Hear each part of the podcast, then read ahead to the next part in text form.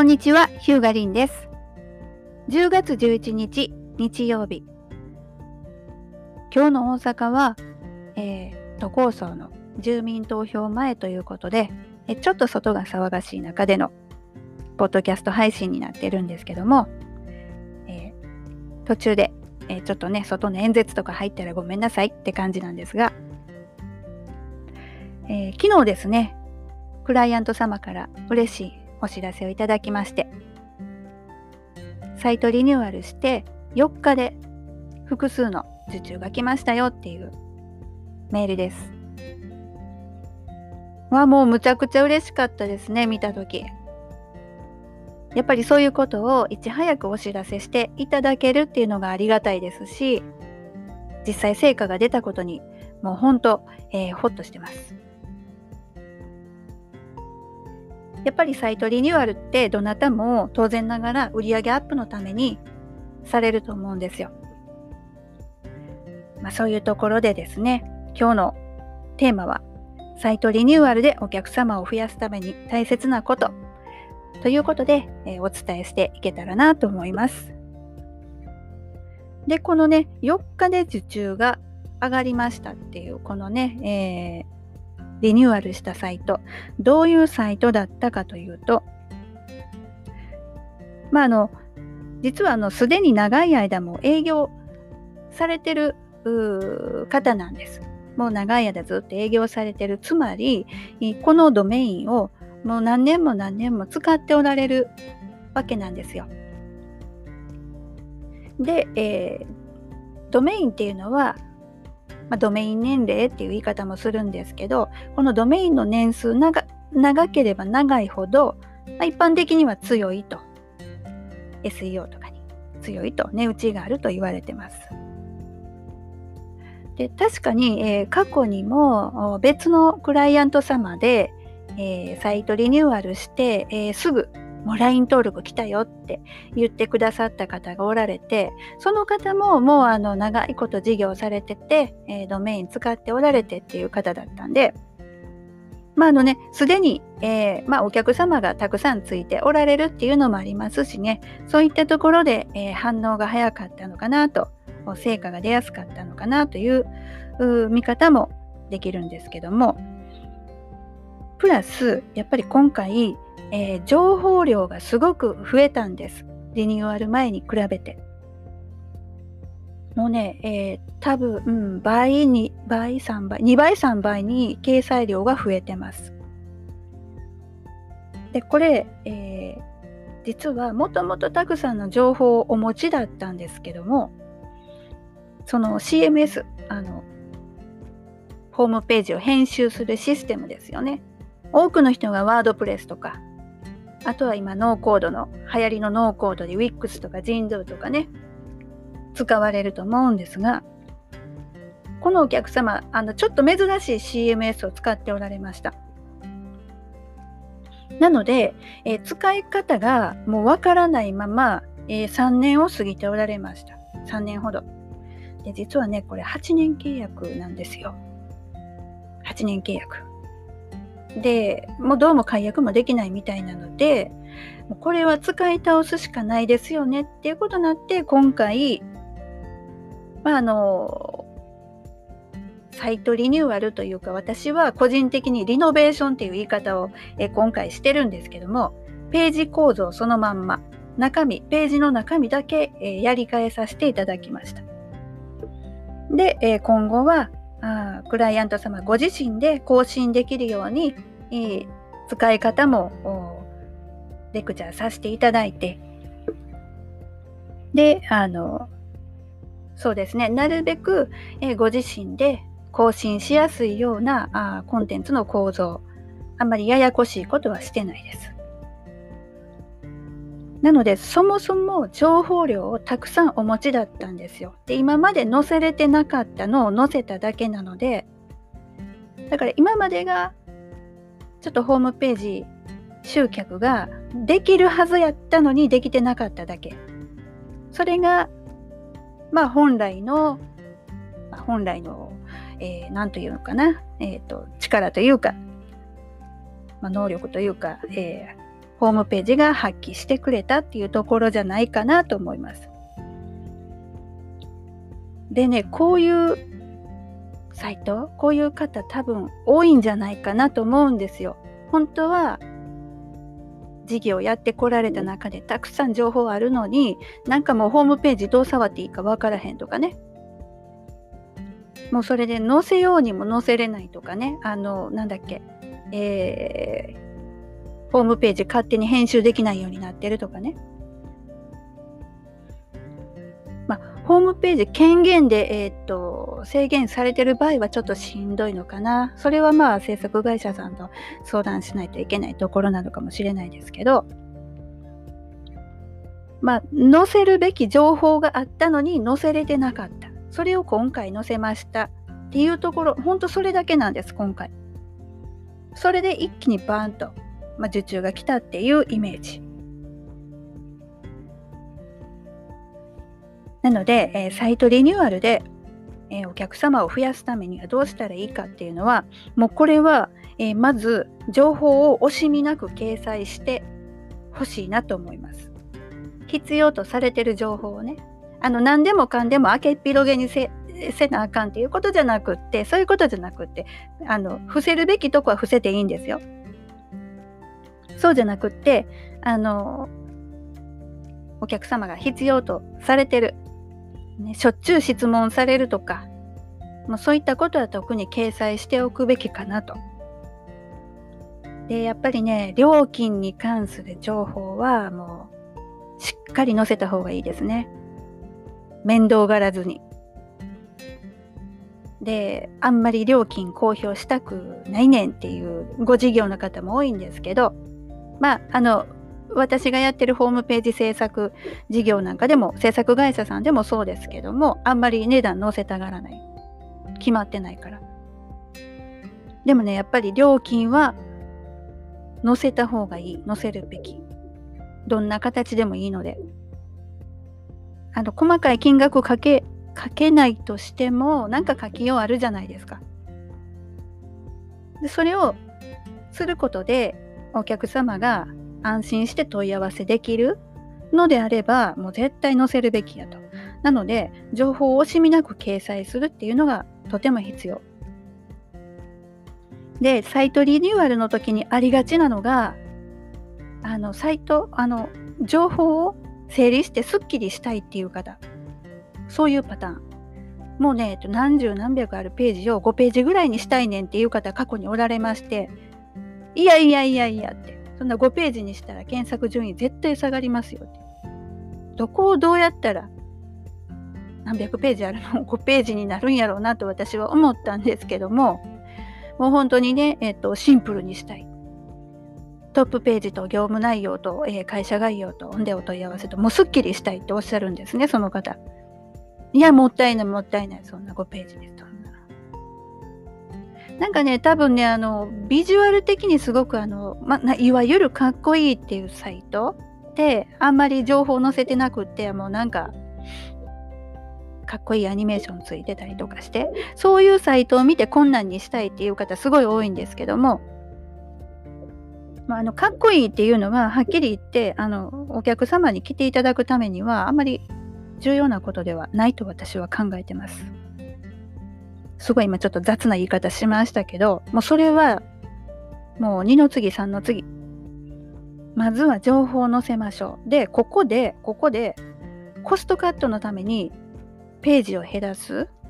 あの実際あるんですけど、やむなくそうするっていうことはあるんですけど、これは、これそれすると本当、あの、損します。もうやむを得ない場合もあるんでしょうけどどうしても予算がなくってページを削らないといけない。あのやっぱりね情報量っていうのを惜しみな惜しみなく掲載することで、えー、やっぱりお客様があの安心して、えー、ご依頼お問い合わせ、えー、連絡くださるようになるのでそこをそこをコストカットのために情報をカットしてしまうっていうのはね、実はとってももったいないことなんですよ。連絡来てから説明したらええわとかね。もうね、あの、もうそういうのがちらっとでも見え隠れしたら、あの、お客様は連絡くれないです。と私は思ってます。惜しみなく出すことでお客様もね、あの、連絡をくれる。注文をくれる。問い合わせをくれる。で、実際今回ね、このクライアント様すっごいたくさん情報をくださったんですよ。あの、くどいでしょってあのご自身でおっしゃってたんですけども、いやもうくどいぐらいでいいんですよ、本当に。あの、後の文章の整理はこっちでするんで、取捨選択っていうのかな？あの、並び替えたりとかね、もう整理こっちでするんで、バサッといた、あんまりバサッとね、ぐしゃぐしゃっといただけるとしんどいんですけど、あの、本当に綺麗にエクセルワードにまとめていただいて、すごくあのやりやすいなって、今回あのありがたいなって思ったんですけども、なのでやっぱり情報量ですね。ページはそのままですけど、情報量がもう2倍、3倍に増えました、今回。で、やっぱりこういう情報って、クライアント様ご自身でくださらないとダメなんですよ。もうクライアント様、そのご事業やってるご本人にしか出せない情報、それがもう一番値打ちあるので、えー、Google も言ってますよね。オリジナルなコンテンツっていうのをすごい重要視してるって。で、あのー、制作ご依頼くださる方の中には、もう本当にね、丸投げしたらええもんできるやろう、ええ感じのものできるやろうって、えー、すっごい期待してくれる方おられるんですけども、そうじゃないですからね。材料くださらないと、私たち制作者は魔法使いじゃないのでできないです。で、それでもやっぱりくださいねって言ってもいただけないのは業界のあるあるなんです。じゃあそんな時どうするかって言ったら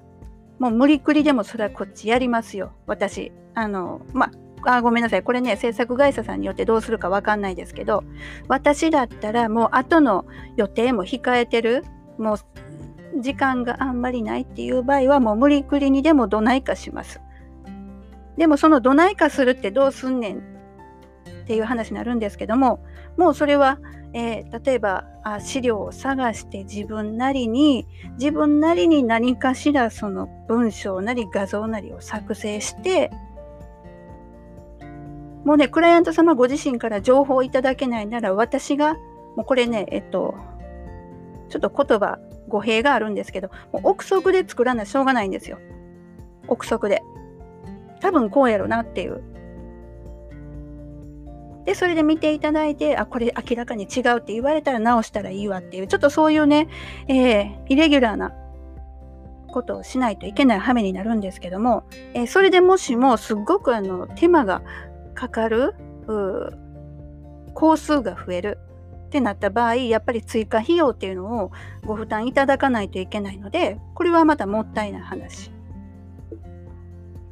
で、えー、やっぱりその私たち制作会社側で、えー、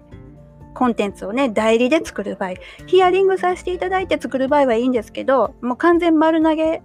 いただいて丸投げいただいてっていうのは ちょっとあれなんですけどそういった形でもこっち側でこっちサイドでもうお任せで作らないといけない羽目になった場合どうしても内容が2番煎じになるんですよ他の方の。で間違いを間違ったことを掲載する危険もありますしなのでやっぱりこれはねクライアント様ご自身でいただけるのが一番なんですよ本当に。ね、ライターさん、あの文章を書くのがすごく上手なライターさん、いますよ、おられますよ。おられるんですけども、やっぱりご本人からいただける情報っていうのがもう一番です。でね、もう今回その4日で受注が来ましたっておっしゃってくださった方は、その部分しっかりやっていただいたんで、あの、もう画像も、文章ももうたっぷりいただけたので、そういったあたりで、えーまあ、成果として出たのかなと思ってます。で、それらたくさんの情報を分かりやすく、ね、えっ、ー、と、見せるのがデザインの力かなと。もうかっこいいとかそういう話じゃないんですよ。クライアント様のお客様にとって必要な情報をたくさんの情報を分かりやすく見せる。そのためのデザイン、ね、そのためにイラスト入れたり、えー、色使いを整えたりね、えー、読みやすいフォントを使ったり。そういったあたりには注力しないといけないですけど。なんかこのふわふわアニメーションがかっこええわみたいなもうそんなんどうでもいいんですよはっきり言って。もう乱暴な言い方しますけど、まあ、そういうのはねそういうデザインのホームページが必要な業種の方ももちろんおられるので否定はしないですけどもそれはもう優先順位あとかっこいいっていうのは。なのでね、えー、今回のその4日で、えー、受注が来ましたっていう、えー、サイトリニューアル、サイトリノベーションの大きな理由は何かって言ったら情報量です。情報量を惜しみなく掲載したというところにあります。で、その中で、えー、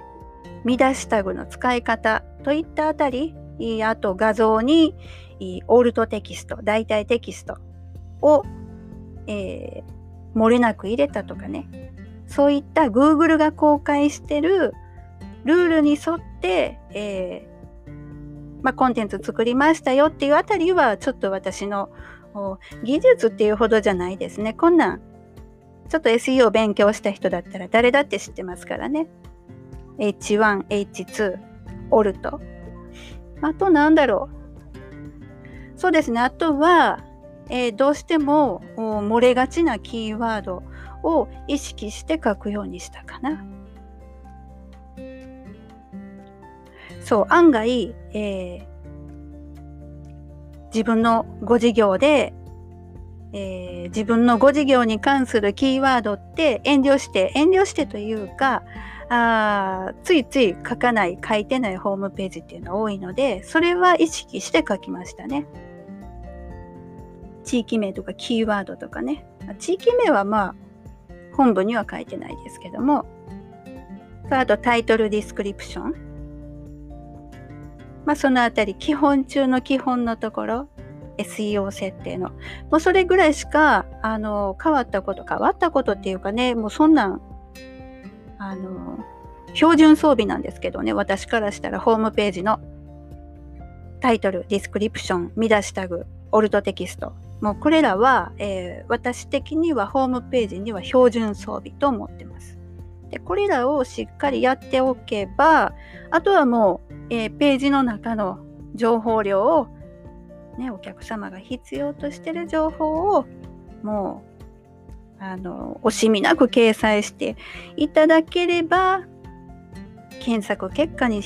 表示されてお客様が来てくださるという流れになるんじゃないかなと思ってます。ああとね、え、ー、と、サイトリニューアルですっごく気をつけてほしいことが一つあります。これちょっと別件で最近見つけて慌てて連絡したあやつなんですけども、えー、今回今お伝えした事例ではページ階層触ってないので URL はページアドレス変わってないのでいいんですけども、えー、完全に引っ越しした場合サイトリニューアルで引っ越しした場合は URL 変わりますよね。変わること多いですよね。例えば HTML サイトからワードプレスに引っ越しした場合って絶対 URL 変わるんですよ。末尾の、えー、っとね、えー、.html とかっていうのがないから。です。この時に301リダイレクト。これをしてない制作会社さん結構います。でこんなことあの普通の人知らないじゃないですか。なのであのこれ301リダイレクトっていうのがあるんやっていうのをちょっと覚えておいていただきたいんですけど何かっていうとお家引っ越ししたら郵便局に転居届って出しません？あんなんです。あんなんですってまた雑やねこれ言い方。あの古い URL から新しい URL に自動転送する設定これを301リダイレクトって言うんですけどもこれしておかないと古い URL に例えばブックマークしてるとか Google の検索結果に載ってるとか、古い URL にアクセスした人が、ページありませんになっちゃうんです。そしたらお客さん困りますよね。で、わざわざトップページアクセスしてくれたらいいですけど、いや、それでもやっぱりまた探さないといけない不親切。すごくそれって、あの、お客様の手を煩わせることになります。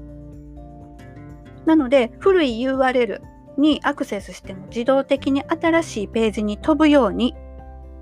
転居届、301リダイレクト、これあの、しっかり忘れないようにやっておいてください。これしておかないと、え検索順位落ちます。行方不明のページだらけで検索順位落ちますし、新しい URL もインデックス、えっ、ー、と、Google に載ってなかったら、もう検索からの集客は皆無に近い。皆無は言い過ぎかな。ちょっと絶望的になっちゃうので、ね、サイトの引っ越しをした人、する人は、転居届ちゃんと出すように忘れないでくださいね。301リダイレクトです。